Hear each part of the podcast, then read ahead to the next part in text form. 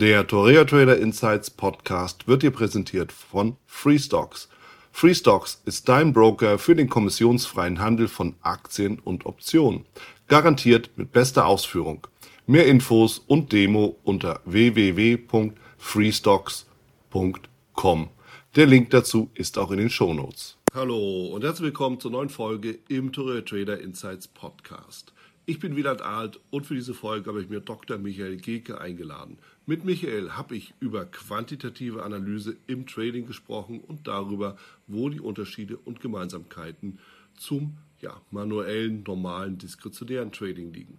Bevor wir starten, achte auf jeden Fall auf die Shownotes und da auf die Risikohinweise und wenn du schon mal da bist, dann sehe doch gleich dein gratis Exemplar des Traders Magazins. So, und jetzt viel Spaß.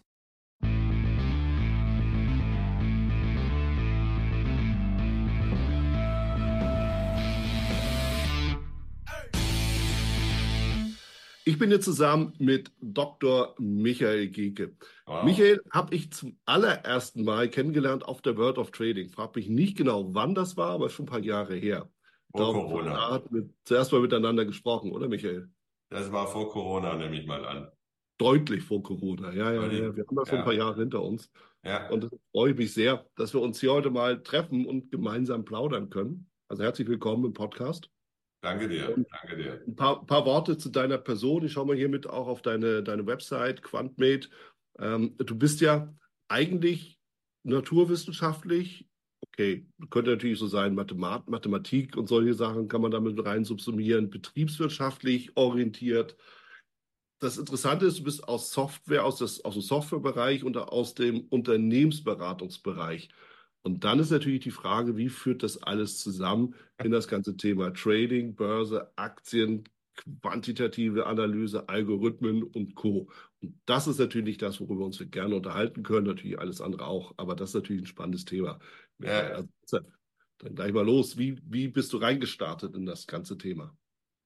Ja, das ist jetzt auf jeden Fall ein, ein Thema, wo wir äh, mehr als eine Tasse Kaffee brauchen. ähm, aber äh, lieb von dir, dass du ähm, ja die die mein, meine Vita hat sich äh, sicherlich in, äh, ich habe da sicherlich eine Reise auch gemacht. Ähm, ich äh, mein, muss zugeben, mein erstes Studium war ein Chemiestudium, äh, weil ich hatte ähm, die Vision, ich könnte ja mal den Chemie-Nobelpreis kriegen. Ähm, das hat sich aber dann äh, so langsam entwickelt, dass ich nicht so richtig Lust hatte, im Labor zu stehen. Mhm. Und ich fand die theoretische Chemie deutlich besser. Da habe ich gesagt, okay, gut, das, was man im Reagenzglas machen kann, das kann man ja auch simulieren, äh, vielleicht am Computer. Und damals gab es tolle Methoden, Molecular Modeling und so weiter und so fort, äh, Monte Carlo Simulations, alles, was es so gibt, um bestimmte Dinge ja einfach mal vorab zu simulieren, bevor man sie dann in der Reaktion macht. Und so kam ich eigentlich auf den theoretischen äh, Teil, habe festgestellt, dass mir das Theoretische deutlich mehr liegt, habe dann in Zürich ähm, am, am, Institut für Materialwissenschaften äh, promoviert und bin dann, das war eine rein, rein fokussiert mathematische äh, Molecular Modeling, äh, Simulationspromotion, äh, wo wir neue Mechanismen des Forecastings auch äh, berechnet haben. So, und so kommt man dann, hat man einen mathematischen Background und so schlittert man dann ganz schnell in eine Unternehmensberatung rein. Das war früher so eine Phase, wo fast äh, die Unternehmensberatung ganz viele, ähm, ganz viele Naturwissenschaftler auch mit aufgenommen haben. Und ich hatte eine spannende Zeit, äh, kann ich dir sagen. Die, äh, ich habe viel gelernt in meiner Unternehmensberatungszeit, äh, was, was Forecasting-Modelle angeht und mich viel mit Wissensmanagement, Prozessmanagement beschäftigt. Mhm. Und dann kamen eben zwei, kam die Chance in der New Economy eine Firma aufzubauen mit Venture Capital. Also ich habe das auch in dieser Dotcom-Zeit, äh, äh, war ich auch einer derjenigen, die gesagt haben, hier äh, Businessplan, das äh, wollen wir tun, habe es mit einem Freund umgesetzt mhm. und auch ähm, ja dann zwei, eigentlich in Summe äh, zwei Firmen aufgebaut und da bin ich noch nicht beim Trading, sondern die beiden Firmen haben sich viel mit Forecasting, Simulation, vor allem im HR-Bereich beschäftigt, ganz anderes Anwendungsfeld, aber wissenschaftlich eigentlich methodisch immer geht es um die um die Frage auch, wie, wie, wie, wie, wie kann die Zukunft so ein bisschen gestaltet werden, wie kann man die Prozesse optimieren. Und nachdem ich zwei Firmen dann äh, verkauft hatte, kam eben die Frage auch, wie ich mein eigenes Vermögen anlege. Und äh, so kam ich dann in Richtung auch, ähm, mich viel intensiver mit dem Thema Aktien, Trading, Investieren zu beschäftigen. Mhm. Ich meine, so ein bisschen kann man ja mit, mit gutem Willen ja doch einen roten Faden da rein, da rein weben, sozusagen. Ja, also aus Unternehmensberatungssicht. Ich meine, der Trader ist auch als Unternehmer zu betrachten, zumindest wenn er sich professionell auch aufstellt. Und dann natürlich, ich finde es interessant, so diese Zukunftsgestaltung oder auch Prozessoptimierung, gerade im HR-Bereich, ja, Human Resources, wo Mitarbeiter kommen und gehen, ja, wo eben auch das menschliche Verhalten eine Rolle spielt, wo im Endeffekt auch Marktverhältnisse äh, eine Rolle spielen, wo all das reinkommt, die am Ende die Frage beantworten soll, ja, wie viele Leute brauche ich eigentlich wann? Mehr oder weniger. Ne? Wahrscheinlich wird es darauf hinauslaufen. Und das ja, kann man schon irgendwie übertragen, oder? Ja, ich, äh, auf jeden Fall. Ich meine, das eine ist Content, das eine ist das, äh, wo eine Problemlösung ansteht, ob das im HR, im Finance ja. oder im Sustainability-Bereich der Fall ist. Das sind ja alles äh, Inhalte. Methodisch ja. Methodisch hast du das und mathematisch äh, sind das alles ähm, Simulationsaufgaben und mhm. äh, Fragestellungen der, der Prozessoptimierung, der, der Stringenz im, im Prozessbereich. Ich denke, wenn man so ein bisschen was in die Trading-Welt da übertragen will, dann äh, geht es um, um Stringenz, um Systematik. Ähm, das, das nehme ich vielleicht ein bisschen aus der ganzen Prozessthematik äh, mit. Modell. Bin ein großer Freund von Modellen, äh, von, von Modellentwicklungen. Das hast du im Bereich äh, Geschäftsmodelle, im Ge Bereich Geschäftsprozessmodelle, Steuerungsmodelle. Da brauchst Logik, da brauchst Struktur. Wenn du dich nicht ja. dran hältst, dann äh, erleidest du meist einen Schiffbruch. Ähm, und du brauchst eine gewisse Intelligenz und, und ich sag mal, einen Input, äh, eine Maschine und einen Output, äh, der dir nachher ein Zukunftsbild generiert, sowohl bei der strategischen Personalplanung zum Beispiel bis hin zur Fragestellung, wie gestalte ich mein, äh, mein Portfolio systematisch und so weiter und so fort. Mhm. Wobei der Grund, weshalb ich heute das mache, was ich heute mache, mehr daran liegt, dass ich ähm, zu dem Zeitpunkt, als ich gestartet habe, nichts gefunden habe, welches äh, tatsächlich dem, sage ich jetzt mal, Anspruch genügt, äh, auf diesem Niveau von Systematik und Struktur äh, mein Aktienportfolio zu steuern. Und zwar mit dem Anspruch, und das hast du ja eigentlich im Prozessmanagement. Dein Anspruch im Prozessmanagement bedeutet, dass du das, was du tust, reproduzierbar machen musst. Ne, du sollst ja nicht irgendwas tun und es dann weiß nicht mehr, wie du es gemacht hast. Und du sollst ja eine gewisse Qualität immer wieder produzieren. Ich glaube, im Trading, das kennst du auch, wenn man, wenn du dein Trading nicht mit einer, mit einer gewissen Qualität unterlegst, so dass das, was du tust, auch beim Handel, beim Trading, beim aktiven Handel eine gewisse reproduzierbare Qualität hat, ja, dann, dann, dann, dann ist das irgendwann mal, äh, dann, dann weißt du nicht, was du tust. Und du weißt auch nicht, warum du jetzt vielleicht äh, Erfolg hattest oder du weißt auch nicht, warum du Schiffbruch erlitten hast beim, beim Absolut. Handel. Absolut. Einfach, also gerade diese, die Reproduzierbarkeit ist ja das Wichtige. Weil, genau um zu sehen, ist das, was ich mache, sinnvoll oder eben nicht. Es geht ja nur, wenn ich das zweimal mache, mindestens, ja. um zu sehen, ja, dass da eben kein Zufall dahinter steckt. Ja. Aber mir kommt bei, den, bei deinen Ausführungen natürlich ein Begriff immer wieder in den Sinn und der lautet Chaostheorie. Ja, ist bei, ja. bei Human Resources sicherlich ähnlich anzusehen wie im Börsenmarkt, im Börsenhandel, da garantiert, oder? Wie, wie siehst du das? Kann man das so darauf subsumieren? Naja, es ist ein, ich sag mal, es ist ein, ein multidimensionales Modell, welches äh, sehr, sehr viele Inputfaktoren hat und Steuerungsgrößen, ähm, die also wenn du so eine Riesenorganisation modellierst und, und simulierst und schaust, was da, ähm, wie die Zukunft von dieser Organisation aussieht, hast du natürlich so viele äh, Parameter, die, äh, ich bezeichne es immer, das sind so Flüsse durch, äh, äh, die, die da äh, stattfinden. Und diese ganzen Einflussparameter auf die Steuerung und Struktur deines äh, Mitarbeiterportfolios zum Beispiel, Ja. Ähm, die musst du modellieren und die, ähm, wenn du die dann erfasst hast, kannst du damit ein Modell kreieren und äh, bestimmte Forecasts entwickeln. Das gleiche hast du im Finance, im, im Finance-Bereich auch, sage ich jetzt mal. Das gleiche als Chaos-Theorie bezeichnen wollte, sage ich mal, da ähm, ich würde es als Multifaktor-Modell vielleicht bezeichnen, um es nicht ganz hochtrabend zu nehmen. Ja, ja, am, am Ende. Aber man kann neuronale Netze drüber. Ich meine, wenn du jetzt über artifizielle Intelligenz arbeiten wir ja mit dem Thema. Du kannst natürlich da mit Hilfe neuronaler Netze sehr, sehr viel äh, machen, weil ich meine, die Datenmenge, die wir beim, äh, bei der Analyse von Aktienkursen verarbeiten, muss man überlegen, wir, wir, um, um ein Handelssignal zu berechnen und die Schwingungskurve der Aktien vernünftig in ein Wahrscheinlichkeitsmodell zu packen, nehmen wir bis zu 15 Jahre historische Daten äh, von der Aktie. Das, ja. ist natürlich schon gigantisch. Ne? Ja, jetzt ist natürlich die Frage, wie entwickelt man denn so ein System? Also wie bist du vorgegangen, du beziehungsweise ihr, du bist ja auch nicht alleine jetzt bei dir, sondern ähm, wie, wie, wie war das denn so von der Grundüberlegung her? Ja? Dass du eben einfach gesagt hast, okay, ich brauche eine Strategie, um mein Vermögen zu verwalten und ja. das, was ich habe, ist mir zu dünn hast du dann einfach klassische Charttechnik angewendet und gesagt, ich habe ja meine drei liebsten Formationen und die sollen es irgendwie dann sein? Oder wie? Oh, überhaupt nicht. Also ich bin ganz, ganz weit weg von dem Thema. Ich meine, ich bin ja. 2015, ich war von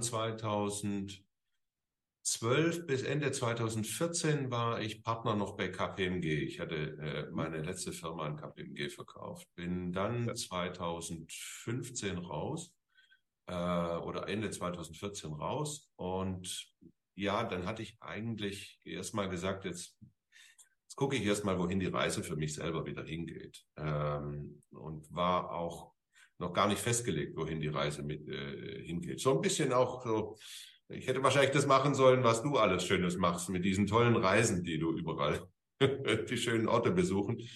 Aber ich kam dann, hatte dann gedacht, es wäre jetzt sinnvoll, ähm, sich äh, jetzt als erstes mal um ein bisschen die Steuerung des, äh, äh, des Anlage, mal über die Anlagesituation nachzudenken und wie, wie, wie legt man das vernünftig an. Habe dann vielleicht auch ein bisschen mehr Zeit gehabt, um mich damit selber zu beschäftigen.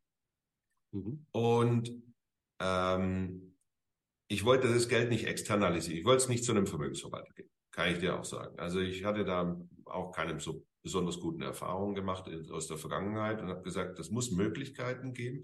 Es muss doch Möglichkeiten geben, wie ich systematisch mit dem mathematischen Wissen, was ich habe und den Modellen, ähm, dass man Aktienkurse so analysiert, dass man äh, systematisch und strukturiert sein Vermögen entwickeln kann. Ich meine, es geht nicht darum, 300 Prozent im Jahr zu machen, sondern es geht einfach nur darum, das äh, systematischer zu machen und damit mit einem geringen Risiko äh, vielleicht auszusetzen. Und äh, das ist kein, dieser Prozess, um ein System zu entwickeln, ist wirklich kein Prozess, wo man sich hinsetzt mit einem Blatt Papier und sagt, so, und ich schreibe jetzt ein System. Mhm. Ähm, ich meine, es gibt ganz arg viele Bücher und äh, Autoren, die über Handelssysteme schreiben und alles Mögliche. Habe ich natürlich auch alles durchgelesen in 2015, 2016. Ich habe auch viele Dinge nachprogrammiert. Komischerweise haben auch ein paar Dinge nicht bei mir so funktioniert, wie das, wie es im Buch steht. Wusste ich auch nicht warum. Ähm, aber äh, ich habe ganz, ich habe wirklich 360 Grad alle verschiedenen Varianten und Methoden äh, ausgetestet, mhm. programmiert, selber programmiert, weil das gehört zum, bei mir dazu wie Englisch sprechen, also programmieren klar mit MATLAB oder mit, mit Python oder sonst irgendwas. Ähm, ja. Habe die getestet, die Systeme, und ich bin auch ganz häufig wieder zurückgekrabbelt. Ich kann dir sagen, würde mal ganz kühn behaupten, in unserer, also in unserer Datenbank, das weiß ich, das sind weit über 1000 verschiedene unterschiedliche Systeme, äh, die ich programmiert und aufgebaut habe und mhm. getestet habe. Und da sind auch ganz viele, die funktionieren gar nicht. Ja. Aber das ist ein Prozess. Du, du, du arbeitest dich vor in eine bestimmte Richtung, weil du, du weißt schon gar nicht, auf welchem Timeframe willst du eigentlich handeln. Ich meine, du musst erst mal entscheiden, ja, will ich denn im kurzfristigen Bereich handeln? Was bedeutet das für mein Rendite-Risiko-Verhältnis? Wie mhm. kriege ich dann die Trades? Ähm, ähm, handle ich Aktien, handle ich Forex? Ähm, auch das ist die Frage, was willst du eigentlich handeln, um dein Vermögen zu entwickeln? Ja, ja ich meine, das ist natürlich, ich, ich finde es spannend, deshalb habe ich die Frage ja auch gestellt, dieses Thema, ja, wie, wie entwickelst du diese Strategie? Und ich hatte schon den Verdacht, dass du mit Charttechnik da nicht wirklich rangehst, sondern da andere Kriterien reinfließen. Ja, Charttechnik, da bin ich kein so ein Experte, muss ich zugeben. Also ich finde das immer bewundernswert äh, ja. bei den Charttechnikern. Ich, ich, ich kenne ja auch ein paar äh, Charttechniker, ich, ja. ich und andere. Äh, ich finde das äh, äh, begeisternd. Ich, ich komme da nur, ich, ich kann da zu wenig, ich komme dazu, ich, das ist nicht ja. mein Ding, sage ich jetzt mal. Ich kann es nachvollziehen. Auch die Profis, die im Elliott-Wellenbereich unterwegs sind, das sind ja Koryphäen. Das ist ja Wahnsinn, was die können. Ja. Ähm, und ähm, ich sehe das nur nicht so, dummerweise. Ja. ja. und es ist ja auch nicht, ist ja auch nicht weiter dramatisch, weil du hast ja einen anderen Ansatz und ich habe einen anderen Ansatz. Weg. Genau, und das ist einfach auch so der Punkt, weil ich verweise mal auf ein Gespräch, das ich mit Tom Starke geführt hatte, ja. auch hier im Podcast, und ja. der genau das eigentlich gesagt hat ich habe keine Ahnung, wovon du redest. Ich programmiere das einfach irgendwie rein und dann gucke ich, was daraus, was daraus wird. Ja. Und wenn es gut ist, dann verfolge ich das. Wenn es nicht gut ist, dann verwerfe ich das und probiere, probiere was anderes aus. Ich finde es einfach sehr bemerkenswert, weil es eben diese verschiedenen Welten gibt. Und die Leute versuchen halt immer, das zusammenzuwürfeln und zusammenzuwerfen, zu sagen, ja, programmier doch mal irgendwie diese Trendanstieg, ja, wie kann man so einen Trend definieren? Mhm. Aber muss man das eben wirklich programmieren oder ist es eine eben rein visuell und das andere ist dann eben rein quantitativ und eben auf Algorithmen bezogen, hat aber einen völlig anderen Ansatz. Das ja, ist ja die Frage, weißt du? Ja, ich meine, die, die Berechtigung, also absolut, jeder hat da so ein bisschen äh, seine Daseinsberechtigung. Ich denke, da gehört jedes, jedes System gehört zu einem bestimmten Setup. Und äh, wenn du aus dem Chart raus, sage ich jetzt mal, dann hast du dein, du tretest dann eben einen, einen anderen, du tretest einen anderen Teil im Chart. Ähm, während ich zum Beispiel mich darauf fokussiert habe, dass meine Lieblingstrades sind, ich, ich liebe Trend-Umkehrtrades, ne? Mhm. Äh, ich liebe es äh, mit den Systemen, also ich mache das ja nicht selber. Wir haben extra die Systeme dafür programmiert, dass die sogenannte Bottom-Fischer sind, äh, dass die wirklich versuchen, den, den, den Drehpunkt, Tiefpunkt einer Kursbewegung, ob das jetzt eine Aktie ist oder sonst irgendwas, mit einer sehr hohen Wahrscheinlichkeit zu identifizieren auf Basis von einem Wahrscheinlichkeitsmodell, was wir da drüber legen.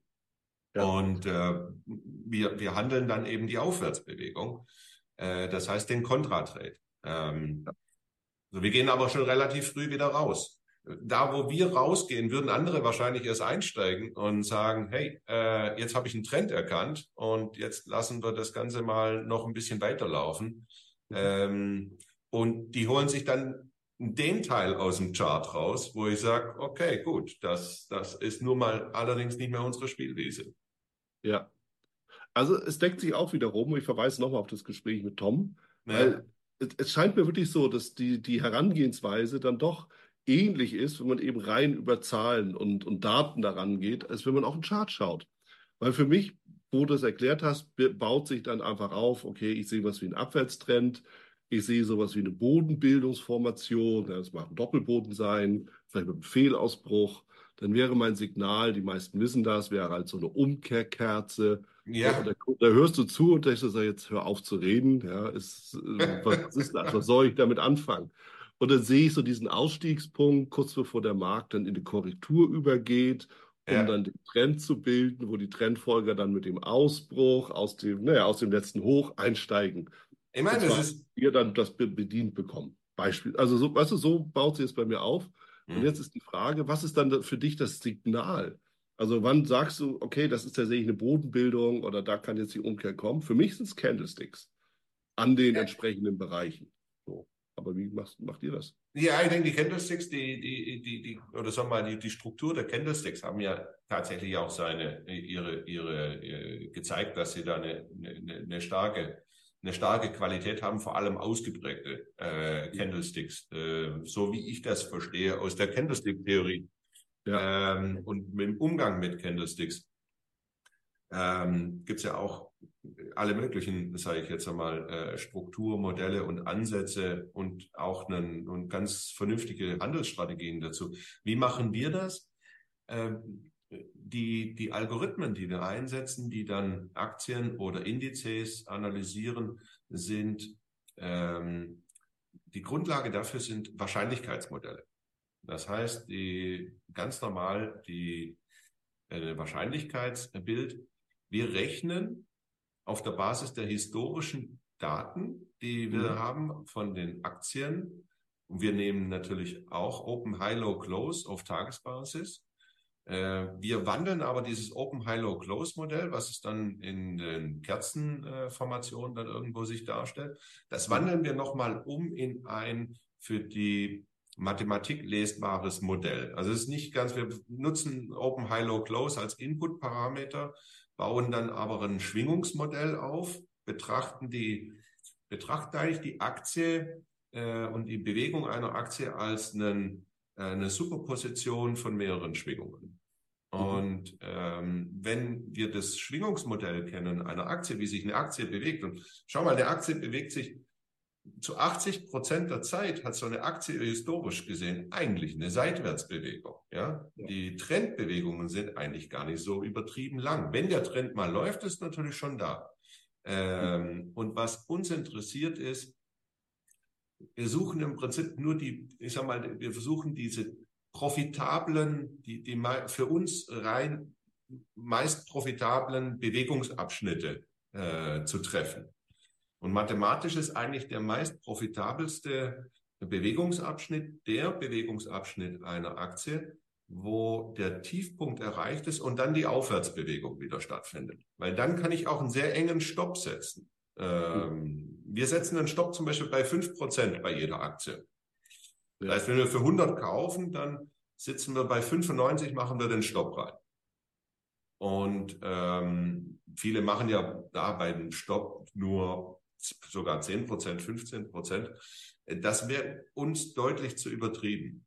So, und das Modell berechnet jeden Tag oder die Modelle, wir haben ja mittlerweile viele Modelle, wir setzen 20 verschiedene Systeme ein, ähm, sowohl im, im Managed Account Bereich als auch äh, für die Selbstanleger oder auch äh, in den Zertifikaten und so weiter und so fort. Ähm, wir suchen nach dem Drehpunkt und berechnen die Aufwärtswahrscheinlichkeit versus der Abwärtswahrscheinlichkeit an jedem Tag. Und wenn die Aufwärtswahrscheinlichkeit an einem Tag größer 70 Prozent ist oder im Bereich zwischen 70 und 80 Prozent nach mhm. unserem Modell, dann kaufen wir. Punkt. Ja. Und dann platzieren wir, also das ist ein Kaufsignal und das Schicke ist eigentlich, das gefällt mir ganz gut. Wir haben ein, von der Candlestick-Seite her, wir haben ein, ein Signalcandle, eine Tageskerze, das ist eine Signalkerze. Mhm. Wir berechnen dann für den nächsten Tag ein Limit Buy.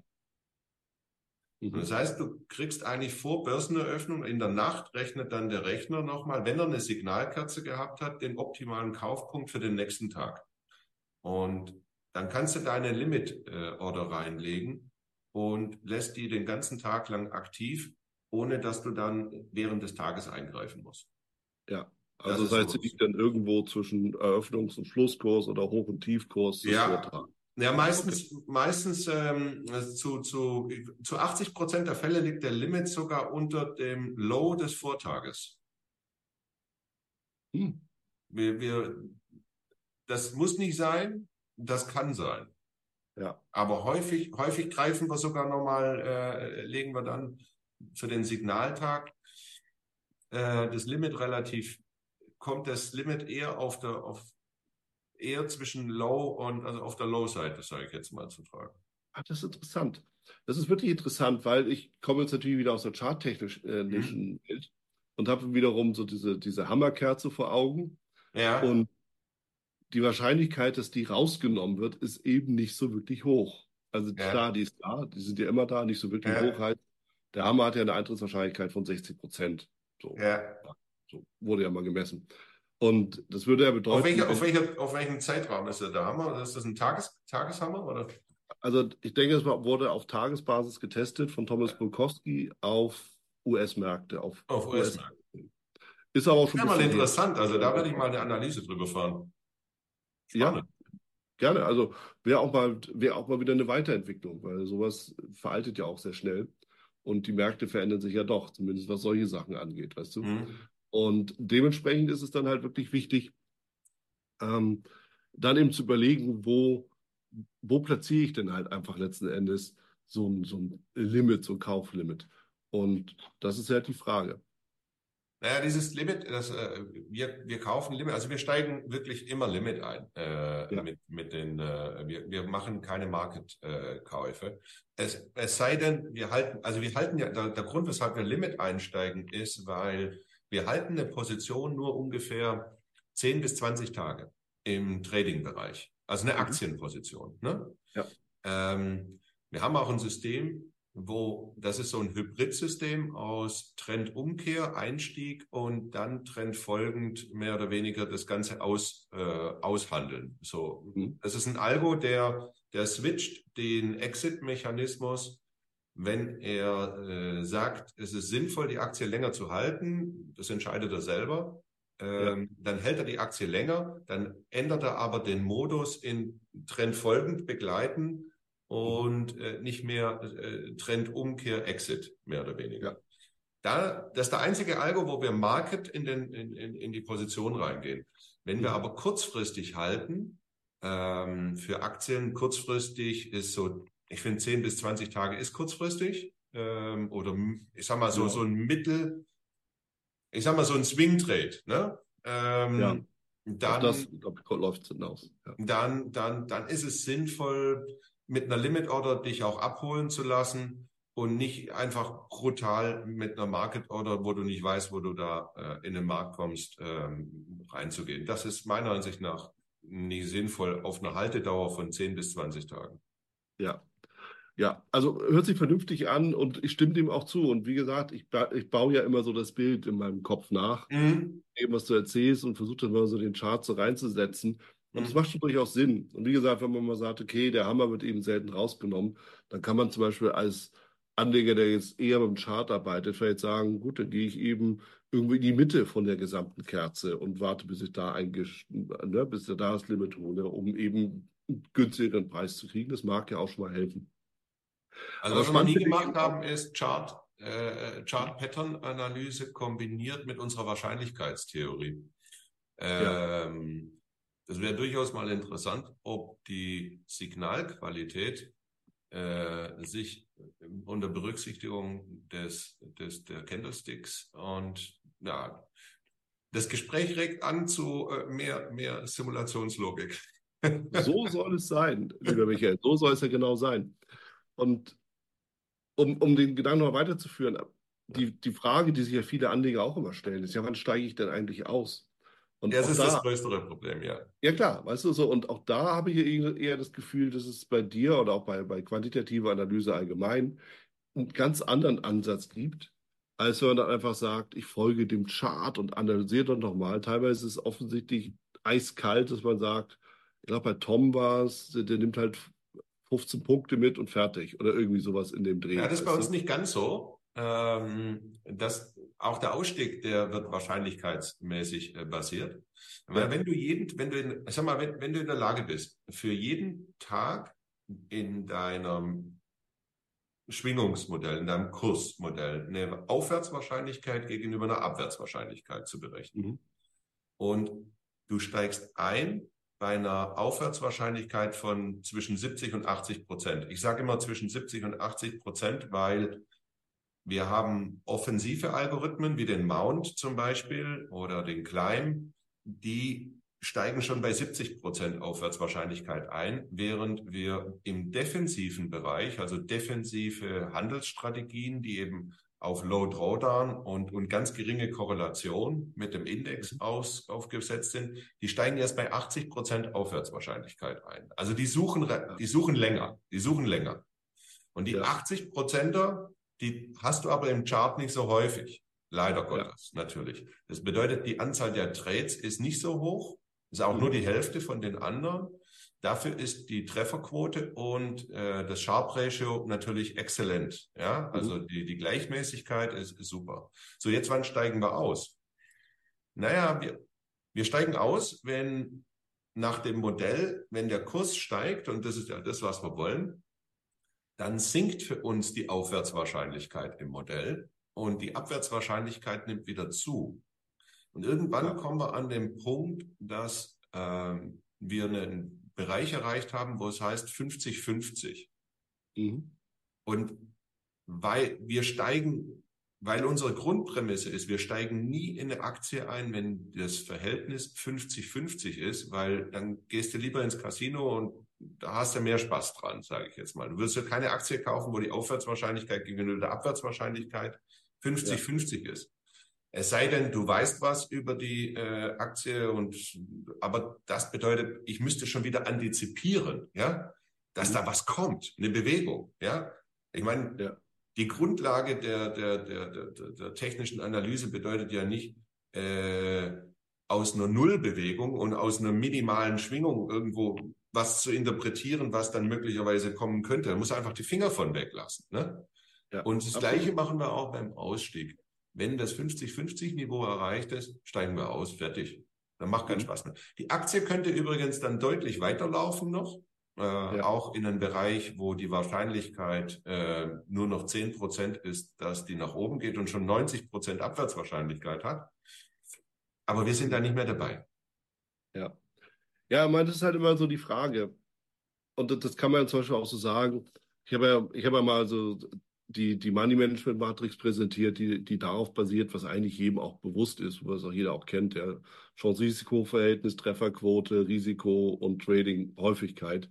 Das ist ja verknüpft miteinander. Ja. Du kannst ja nicht eine riesige Trefferquote und ein hohes Chance-Risiko-Verhältnis zur gleichen Zeit haben.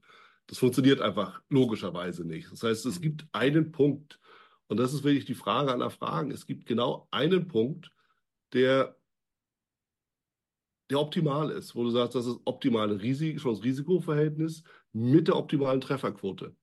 Und ab dem Punkt geht es wieder rückwärts, oder? Was, und dann ist, ja, man, da, ich denke, das ist auch ein, da muss sich jeder, der für sich selber, ich meine, es gibt ja viele, die basteln auch selber ein Handelssystem und überlegen sich, wie sie traden oder, oder mhm. Strategien entwickeln oder sowas. Ich meine, da muss jeder für sich selber entscheiden, glaube ich, ob er ähm, mehr mehr der, äh, ähm, mehr der, der, der Trader ist. Und wenn ich trade, aktiv handle, dann habe ich auf der einen Seite kürzere Zeiträume. Ja. Ich brauche ich brauch zwingend, ich brauche zwingend, wenn es funktionieren soll, eine hohe Trefferquote. Ähm, sonst funktioniert es nicht. Mhm. Und äh, ich, kann, ich kann aber dann auch mit einem CRV von ungefähr äh, zwei äh, bis drei kann ich fantastisch, kann ich fantastisch leben. Ja, das kann ich im Trading-Bereich, kann ich das wunderbar machen. Ich brauche aber, um dann wirklich auf, auf Volumen zu kommen, eine hohe Trading-Frequenz. Mhm. Wenn du die Trading-Frequenz nicht hast, du machst kleine Trades, du machst viele kleine Trades eigentlich in dem Setup. Ja. Ähm, du musst gucken, dass die möglichst äh, ähm, mit gut, die müssen profitabel sein, brauchst eine gute Trefferquote und ja. dann brauchst du eine Frequenz. Das ist eigentlich meiner Ansicht nach der Unterschied zu den ganzen Trendfolgern.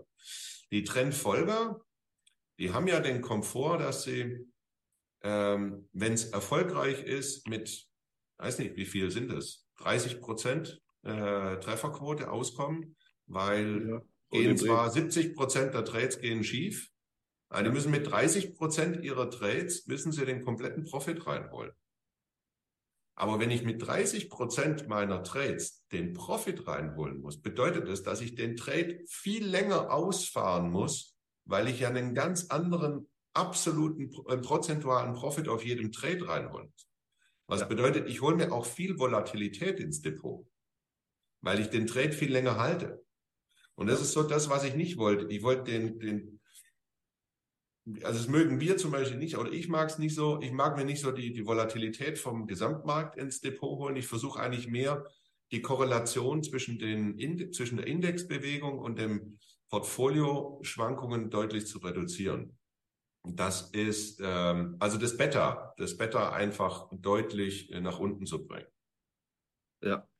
Ja, ich meine, das macht auch Sinn. Und da sind wir eben wieder bei diesem Trade-off, den man da letzten Endes hat, der, mhm. wo, wo du einfach sagst, ja, was will ich denn? Will ich die hohe Trefferquote haben? Das ist gut für die Seele, ja, weil mhm. du, du, bist halt der Gewinner. Mhm. Oder will ich ein hohes Chance-Risiko-Verhältnis haben? Und wenn, wenn, du sagst, ich will ein hohes Chance-Risiko-Verhältnis haben, musst du ja zwangsläufig mit den ganzen Schwankungen leben, weil da geht der Kurs hoch. Ja, klar. Dann denkst du, alles klar, da geht doch was, dann kommt er wieder zurück und äh, du bist praktisch wieder bei Break-Even, dann geht es wieder weiter, ein Stück weiter. Das heißt, also diese kalte Dusche, warme Dusche hast du ja laufend. Und das ist ja, das stelle ich mir vor, ist eben die Volatilität aus dem Gesamtmarkt, die du dann ins, ins Portfolio holst.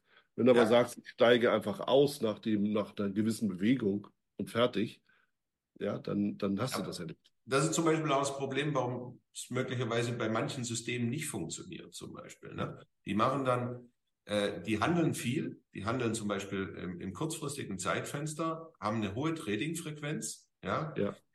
Ähm, haben den, haben das CRV aber nicht im Griff. Und ja. wenn das CRV dann bei einer hohen Trading-Frequenz nicht im Griff hast, dann hast du äh, auch eine schlechte Hit-Ratio und das führt dann eher zu kontraproduktiven Ergebnissen.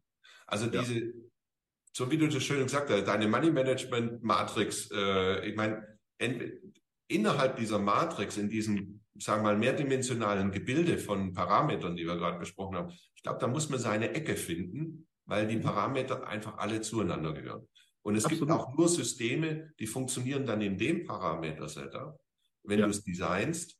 Äh, und auf der anderen Seite, schau mal in Amerika, die CTAs, ne? die, die CTAs, die da, äh, das sind diese ganzen Computer äh, gesteuerten äh, Aktienportfolios, Fonds und so weiter und so fort, wird ja unglaublich viel Kapital in Amerika mit Hilfe algorithmischer Handelssysteme. Es ist fast alles trendfolgend. Es sind fast mhm. alles Trendfolger. Die haben 2022 haben da ähm, äh, sind da auch einige von den Systemen haben tatsächlich in diesem sehr Whipsawing-orientierten Markt, wo es wirklich hoch und runter geht, haben natürlich auch einige Fehlsignale produziert bei dieser Geschwindigkeit. Ne? Ja, klar. Ja, es bleibt nicht aus. So, und da bist du eben wieder dabei, diese, diese Matrix anzunehmen, sagen, ja, viele Trades, hm. da hast du eben auch viele Verlierer. Ist halt so. Da bleibt ja gar nicht anders übrig. Und dann musst du natürlich über die Trefferquote kommen. Ja, ist halt die, genau, und das du kommst über die Trefferquote oder du sagst dir den Timeframe. Ich setze den Timeframe einfach, ich suche mir nur ein, ein, kleines Stück aus dem Chart raus. Das ist der Grund, weshalb wir nur 10 bis 20 Tage handeln. Ne? Ja. Ähm, weil dadurch, dass du nur einen, einen, kürzeren Zeitraum tradest und nicht den, sag mal, über Monate einen Trade hältst, ähm, hast du die Chance, vielleicht durch eine höhere Trading-Frequenz drei, vier Mal in den Trade einzusteigen auf der Unterseite und mhm. baust dann, pyramidisierst quasi dein, dein, dein, dein Aufbau, während insgesamt die Aktie sich vielleicht gar nicht bewegt hat.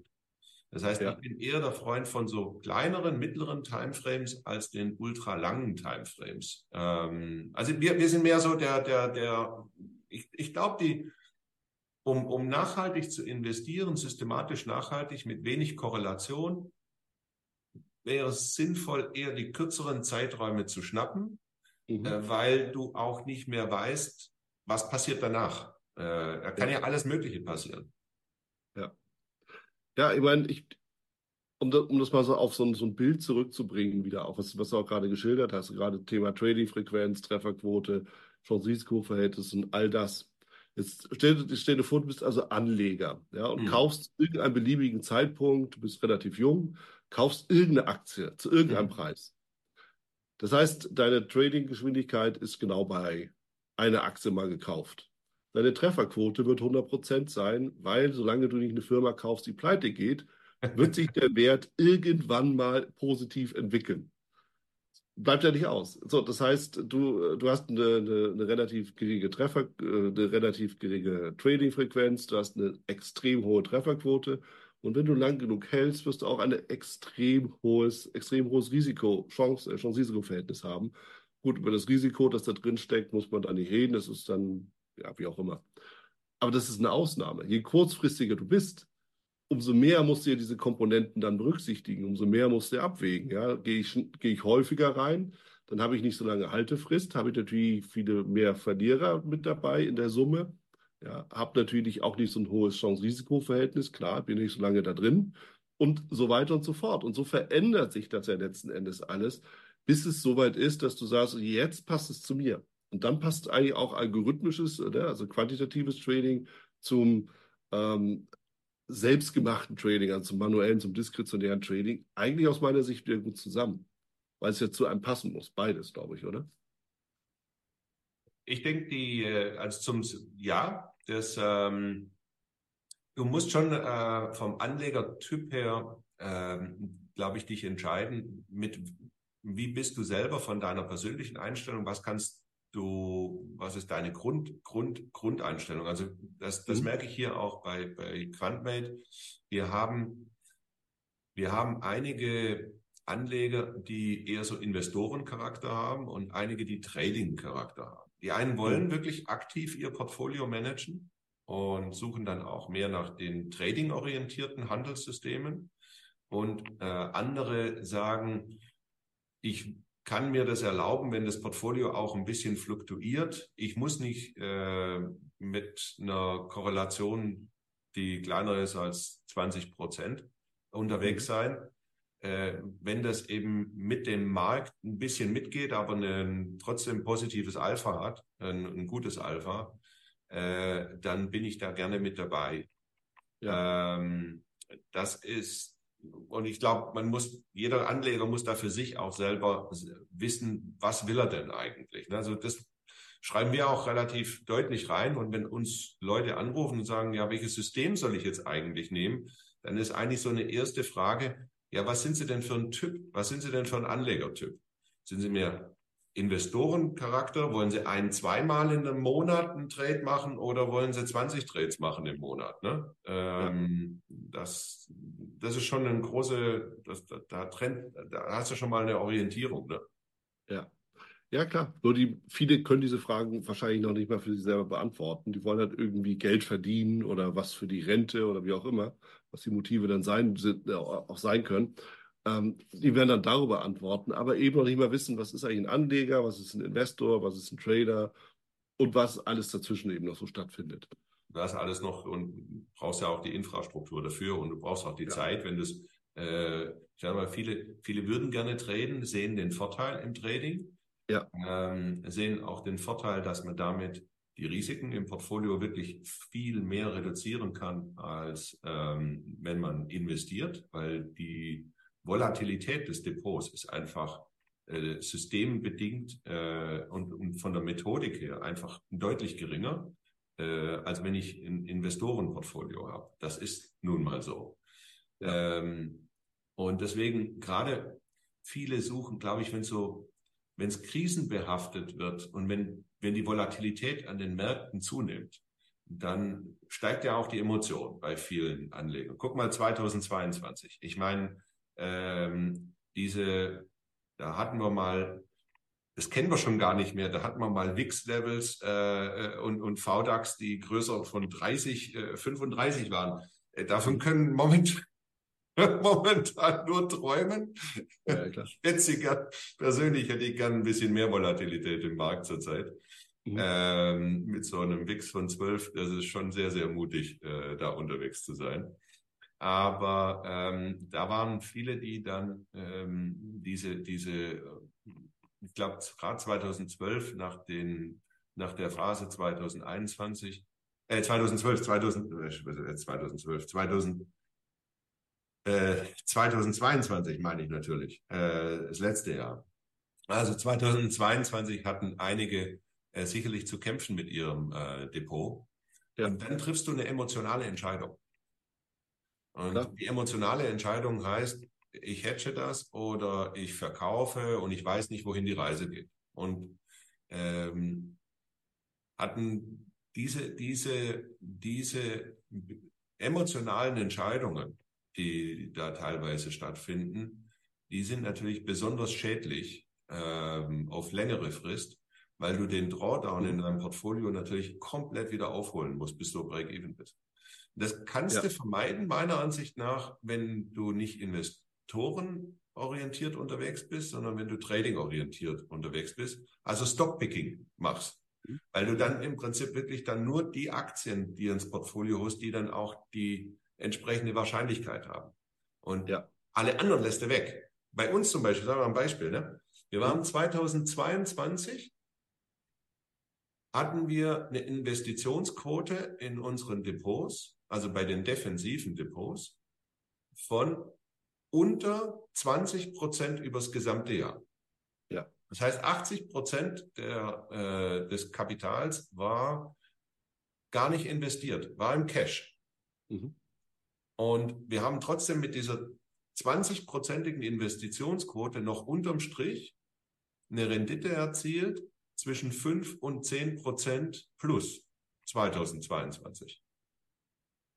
Weil wir nur in den Tiefs, in diesen, in diesen Makro-Tiefs, sage ich jetzt mal, dann auch tatsächlich nochmal Positionen aufgebaut haben. Die sind mhm. aber relativ schnell, die waren schon nach fünf Tagen bei der Volatilität, die waren schon nach fünf Tagen wieder draußen. Ja. Und dann hatten wir keinen Einstieg mehr. Dann kam der, dann mussten wir erst mal ganz lange warten, bis wir wieder einen Einstieg finden. Das ist auch so dann vielleicht einen Brückenschlag in Richtung unseren Beginn vom Gespräch. Da kommt das Thema Disziplin rein. Mhm. Wo du sagst, okay, ich habe ein System und dem System folge ich. Und die Disziplin an den Tag zu legen, konsistent einem System zu folgen, das ist nicht unbedingt menschlich. Ähm, gerade dann, wenn, wenn der Markt so ein bisschen hoch und runter. Äh, also Chapeau für allen diejenigen, die sich äh, dann auf ihr System auch verlassen können. ja, und ich meine, da stecken, steckt natürlich wirklich weise Worte drin und auch viel, viel ähm, wichtige Worte für Anleger, gleich welcher Art. Weil am Ende ist es tatsächlich so, du musst dir wirklich klar machen, wie kann ich mich selber in den Griff kriegen? Heißt also, wie kann ich mich selber disziplinieren? Und genau das, was du gesagt hast, dieses, ich bin im Markt und auf einmal kommt der Drawdown, ich weiß aber nicht, und das kann man mir auch keiner verübeln, weil wenn ich nicht weiß, ob die Welt dieses Mal nicht tatsächlich untergeht, oder das wieder mal nur ein Strohfeuer ist. Und das wissen wir ja nie. Nee, dann klar, ist es ja natürlich. auch menschlich völlig normal zu sagen, okay, jetzt bin ich raus.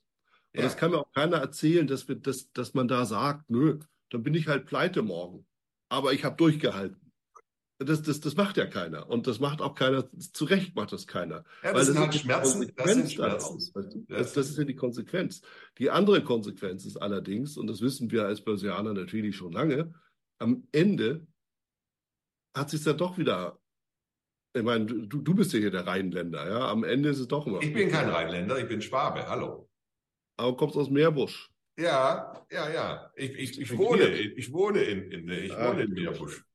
Also, also, sei es also es hat, also, mich, es hat mich vom Süden Deutschlands bis hin fast schon an die holländische Grenze gepackt. Ja, ja. ja. Grüße also, an meine holländischen Freunde in dem Fall. also auf jeden Fall, du kennst ja den Schnack halt aus, äh, aus Köln. Ja. Ne? Das ist immer ja, noch gut gegangen und das stimmt halt ja auch.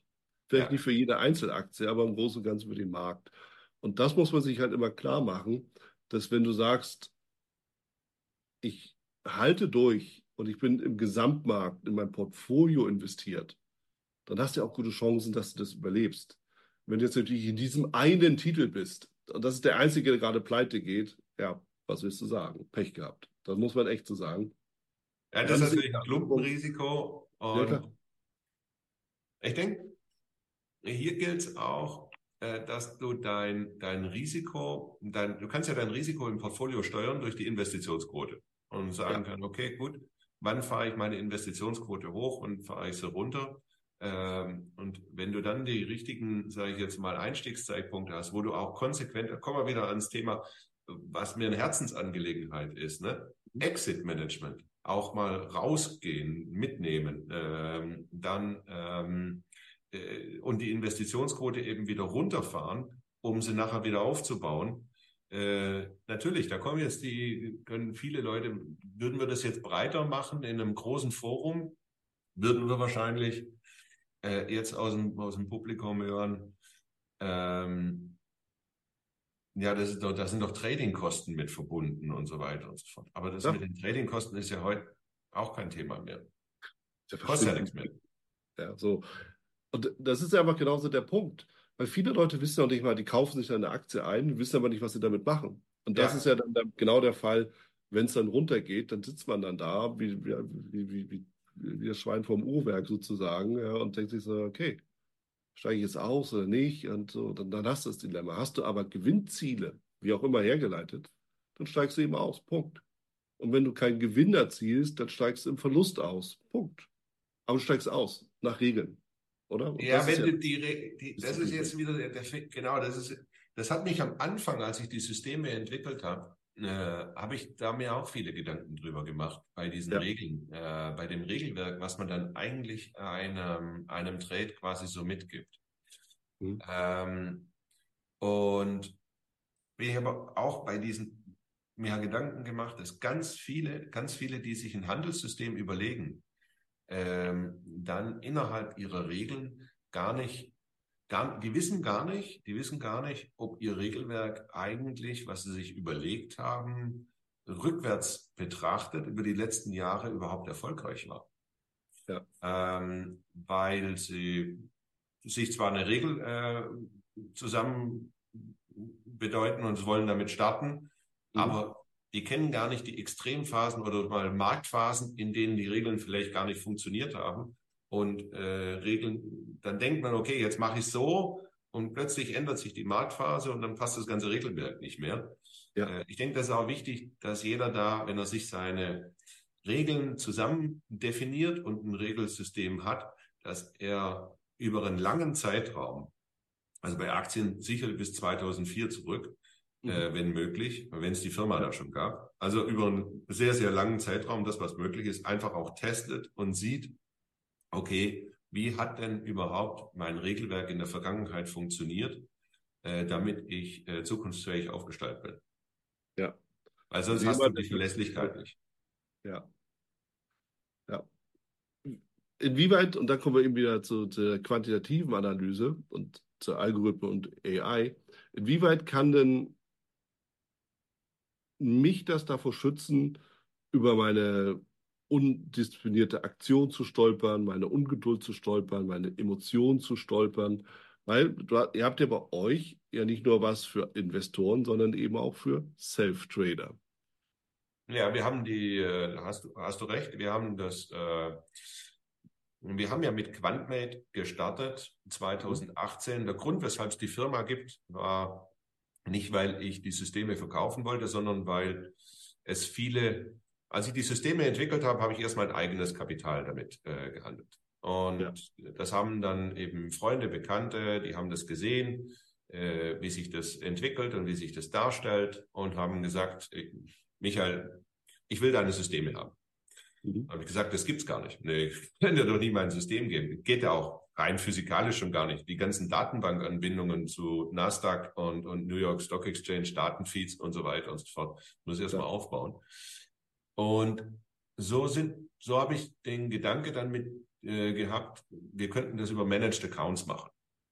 Und wir sind dann äh, relativ schnell an den Punkt gekommen, dass ähm, wir über Vermögensverwalter, die, äh, die Vermögensverwalter mit, äh, dass das im Prinzip Vermögensverwalter gesteuert, wir verwalten das Vermögen der Leute nicht, aber Vermögensverwalter gesteuert äh, die Managed Accounts dann äh, entsprechend von den ähm, äh, gesteuert werden für die Kunden. Das wird durch die Vermögensverwalter gemacht.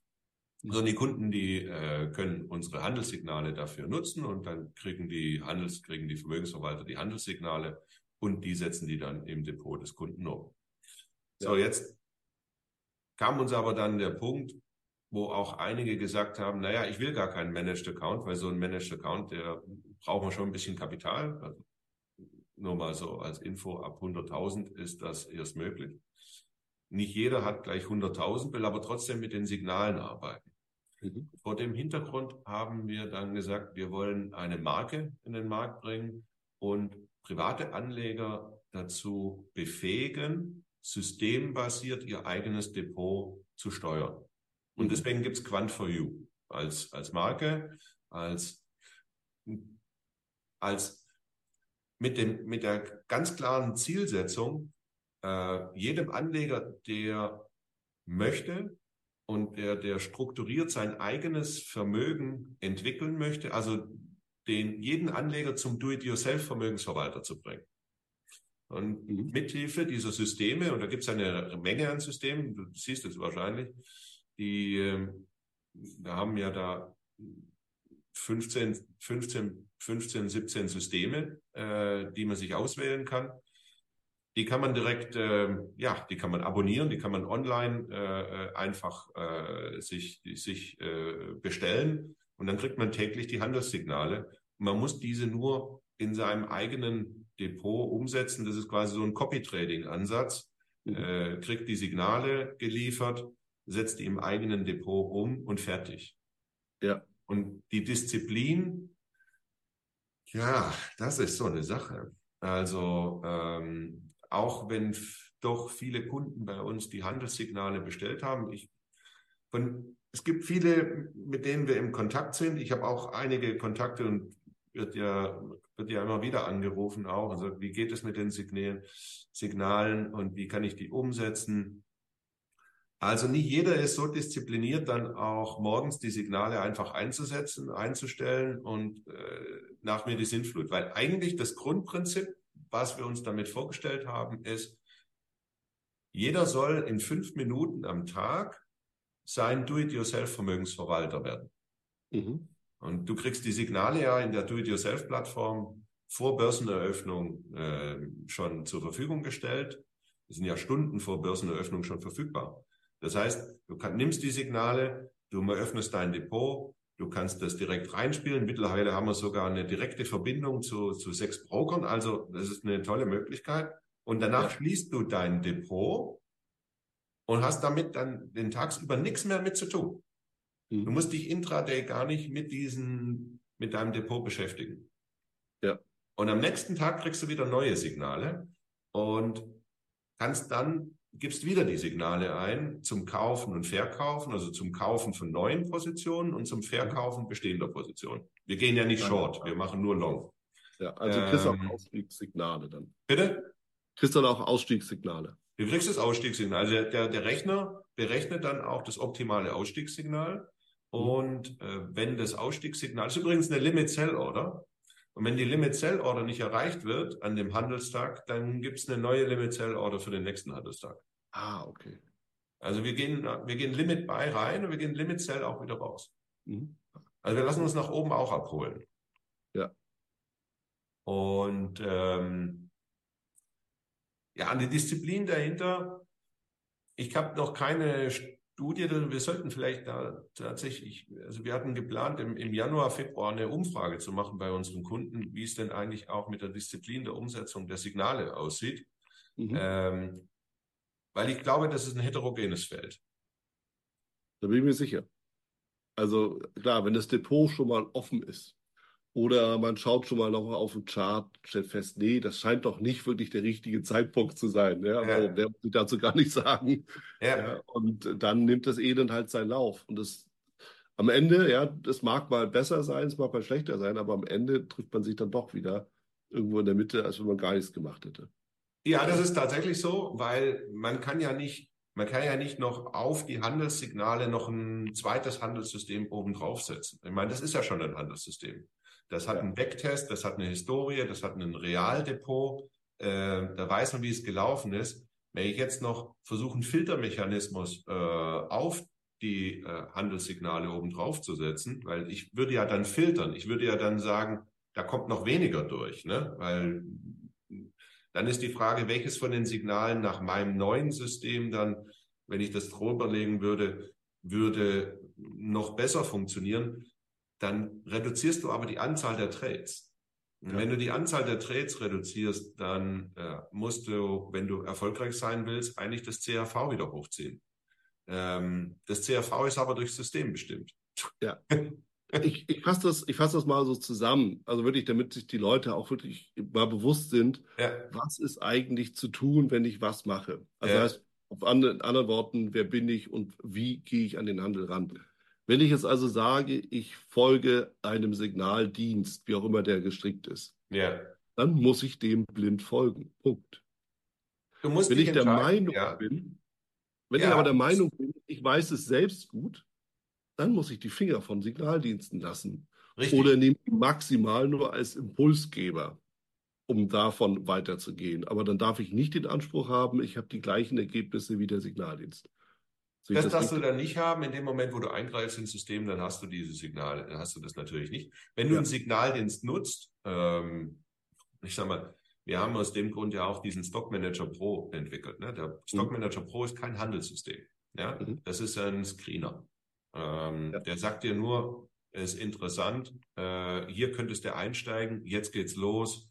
Ampelgrafik, rot, gelb, grün, rot kau nicht kaufen, gelb, äh, Watchlist, grün kannst du, kannst du kaufen, so nach dem Motto. Mhm. Äh, das ist aber ein Screener für alle diejenigen, die äh, selber ähm, noch viel weiter, also weitere Analysen dazufügen. Und das finde ich auch völlig legitim, dass ja, man sagt, okay, man hat einen Screener, ich habe aber noch eine fundamentale Bewertung und sage, hey, fundamental sieht die Aktie eigentlich ganz interessant aus technisch. Jetzt kommen noch Candlesticks oder irgendwelche technischen Indikatoren oder Trendlinien oder sonst irgendwas. Ähm, und dann habe ich noch einen, einen Quant-Screener dazu, der mir auch noch ein, dann ist das noch eine Superposition mehrerer Signale. Das, könnt, das ist schon interessant. Also es ist nicht, ja. nicht ausgeschlossen. Aber dann musst du es eben auch komplett selber machen. Ja. Ja, ich, ich sage das deshalb auch noch ganz bewusst und deutlich, weil es ist, Trading hängt ja auch immer viel mit der eigenen psychischen Konstitution zusammen. So, und wenn ich einfach jemand bin, der alles selber kontrollieren will, dann muss ich halt auch diesen Weg gehen. Ja. Mit allen Konsequenzen, die damit verbunden sind. Und wenn ich sage, nee, irgendwie will ich damit gar nichts zu tun haben, es langt mir, wenn ich auf den Knopf drücken muss und das ist schon eine Anforderung, hm. okay, dann gehst du einen anderen Weg. Und das ist ja beides ist ja völlig in Ordnung. Das dafür gibt es ja diese verschiedenen Dienste. Deshalb sprechen wir und deshalb spreche ich auch mit vielen anderen, ja. um eben genau dieses Spektrum auch mal darzustellen, damit die Leute eben auch mal unterscheiden können, was kriege ich auf der einen Seite, was kriege ich auf der anderen Seite, was bedeutet das für mich und was spricht mich am meisten an? Wo klingelt denn das Glöckchen in meinem Kopf? Ja, wofür ich mich angesprochen?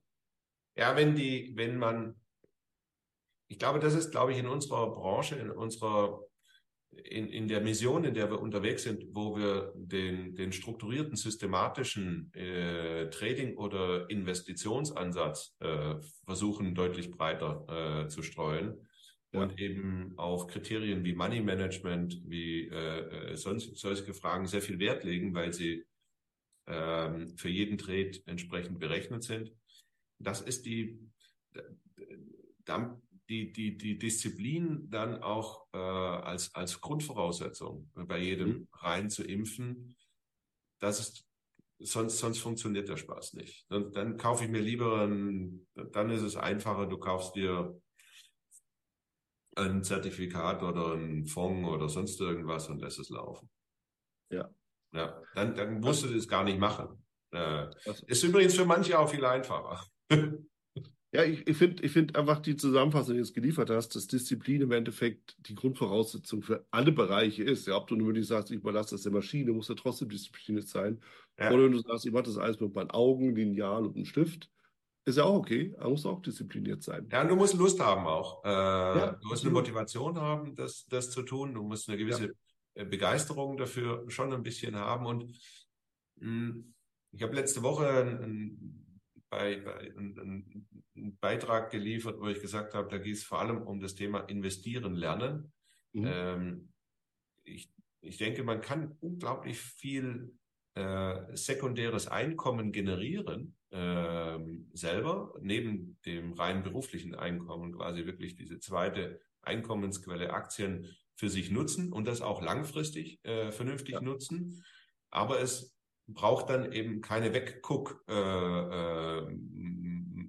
äh, äh, sondern es braucht eine Hinguck-Art, äh, indem man eben selber sich sagt, und jetzt gucke ich mal richtig hin, ähm, wie man das machen sollte und was das für Voraus, was für Notwendigkeit, also was ist da für mich drin und was muss ich dafür tun, damit ich das auch erreiche. Mhm. Ähm, die, das sollte sich jeder irgendwo, wenn er Lust und Laune hat, ähm, seinem Vermögen auch mit Aktien weiterzuentwickeln oder mit Aktienportfolios oder sonst irgendwas mit Trading. Ähm, da ist eine Riesenchance. Da gibt's ganz, es gibt so viele Möglichkeiten. Und wenn man es richtig macht, macht es auch richtig Spaß. Ja, ja. Letzte Frage, Michael, hm. dazu. Was glaubst du, wie wird die Zukunft aussehen? In welche Richtung wird es gehen? Werden Trader irgendwann sich selbst eliminieren, in dem Sinne, dass sie nicht mehr selber aktiv handeln müssen, weil wirklich die Maschine dann alles übernimmt oder werden wir immer doch noch das ausführende Organ sein in der einen oder anderen Form? Was denkst du?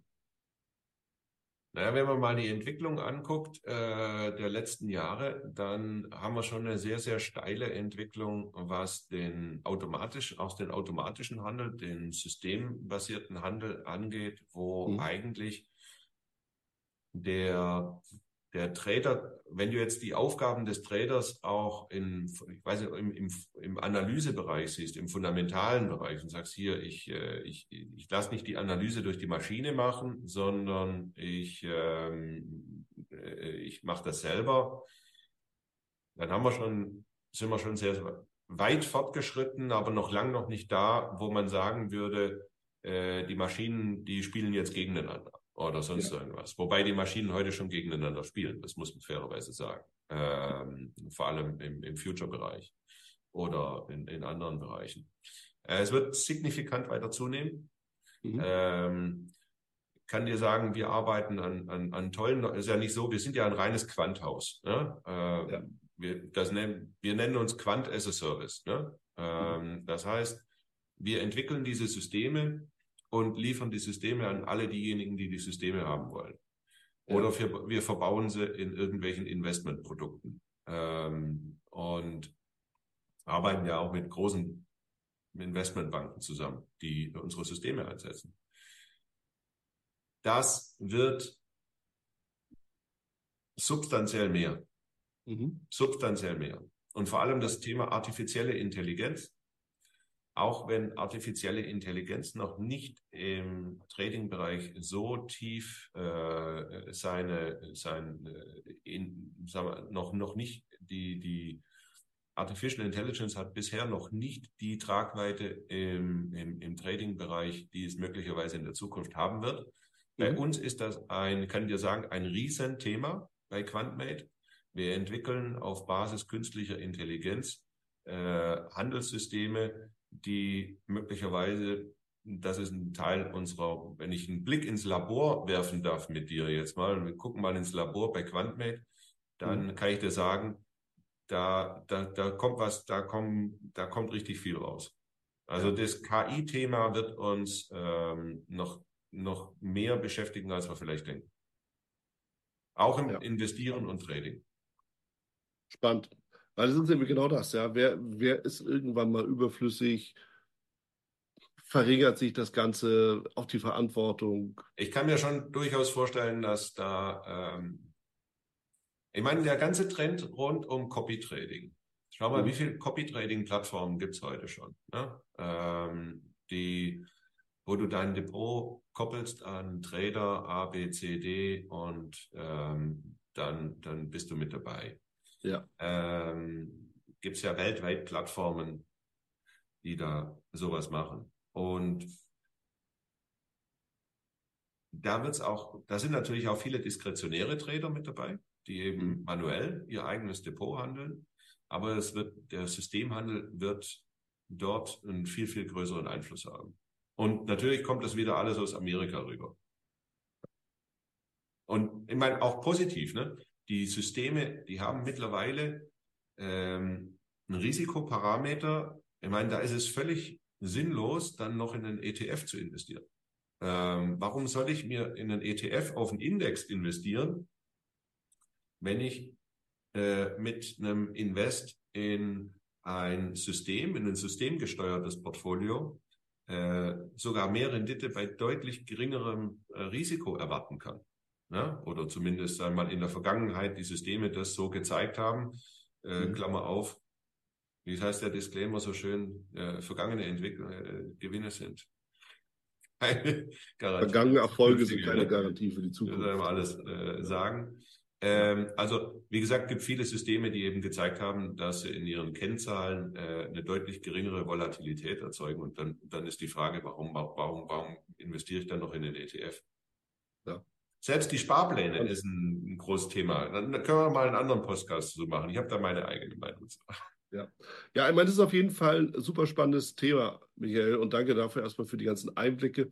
Ich finde es vor allem auch wirklich interessant zu sehen, wo gibt es eigentlich Schnittstellen zwischen dem klassischen diskretionären Trading, wie wir es ja auch kennen, also ich jedenfalls, du bist ja eher immer nur so in den äh, Algorithmen unterwegs gewesen, in der Mathematik, fair enough, und eben genau dem, ja, mit Algorithmen, mit Quant darüber zu gehen. Es gibt Gemeinsamkeiten offensichtlich, Disziplinen zum Beispiel, der Mensch dahinter. Aber, und ich, ich sehe das ähnlich wie du, ne, dass einfach letztendlich das ganze ähm, automatische Thema ein Riesending schon ist, aber nochmal viel, viel größer wird. wird viel Interessant finde ich die Aussage, dass ETFs damit eigentlich auch irgendwie eliminiert werden. Ja, und so frisst die Revolution ihre Kinder. Und äh, ja, die ETFs, die die Fonds schon revolutioniert haben und die werden dann ebenfalls revolutioniert. Ja, ich meine, die System-ETFs, ich meine, jetzt gucken, äh, ETF, ich spreche jetzt Index-ETF an, der einfach passiv den Index abbildet oder sonst irgendwas. Ja. Aber wenn ich das gleiche Geld äh, investieren kann in ein Produkt, welches möglicherweise die gleiche Rendite äh, abliefert bei, ich sage mal, einem Drittel der Volatilität, äh, dann ist die Frage, warum, warum soll ich das dann noch tun? So, okay. diese Systeme sind so programmiert, viele Systeme, die am Markt unterwegs sind, die sind so programmiert, dass sie äh, solche Möglichkeiten mittlerweile heute schon bieten. Und ja. äh, da, glaube ich, kommt auch auf den Anleger eine gewisse, Neu da muss der Anleger auch ein bisschen neugierig werden und sagen, hoppla, ähm, es gibt mehr als einen klassischen Standardansatz, den ich sogar für mich selber nutzen kann. Ja. Und dass da mehr gibt, dass da mehr Möglichkeiten drin sind. Ähm, und anstatt, na, ich mache das halt mal so. Ich denke, mündig, da, da darf der Anleger auch mehr erwarten. Ja, und spannend eben, was dann da kommt. Und deshalb, Michael, wir knüpfen da gerne nochmal wieder drauf an. Ja, weil auch du natürlich mit dem Blick in dein Labor da schon einiges versprochen hast. Da bin ich auch gespannt, was es da so gibt. Ja. An der Stelle dir erstmal vielen lieben Dank für all den Input und auf bald aufs nächste Mal. Alles Gute erstmal. Das war's auch schon wieder hier im Torero Trader Insights Podcast. Ich freue mich, dass du dabei warst und ich wünsche dir natürlich viel Erfolg bei der Umsetzung der Impulse. Denn äh, wenn wir über Impulse sprechen, dann heißt es natürlich auch für dich, dass du überlegen musst, wie kann ich das in meine persönliche Praxis am besten auch umsetzen, adaptieren und dabei halt eben alles Gute, viel Erfolg. Wenn dir der Podcast gefällt, dann teile ihn auf jeden Fall mit deinen Freunden, Bekannten und all denen, ne, von denen du weißt, dass sie sich für Börsenhandel und Trading interessieren. Hinterlass mir gerne auch eine Bewertung oder schick mir eine E-Mail, wenn du mit mir in Kontakt treten möchtest. Folge mir auf Facebook und vergiss nicht den Newsletter zu abonnieren, der Torero Trader School, um eben immer auf dem aktuellen Stand der Dinge zu sein, was Veranstaltungen, Ausbildung, Schulung, Vorträge oder auch neue Artikel angeht. In dem Sinne freue ich mich aufs nächste Mal gemeinsam mit dir, wünsche dir viel Erfolg, alles Gute, bis zum nächsten Mal bei Torero Trader Insights, dein Wieland Alt da du ja noch da bist, ich will dich nochmal einladen in die VTRD. Schau mal vorbei, vtrd.de. Schau dir an, wo die Regionalgruppen sind und ob die Webinare vielleicht auch nochmal interessant sind. Dann werde gerne ein Mitglied bei uns.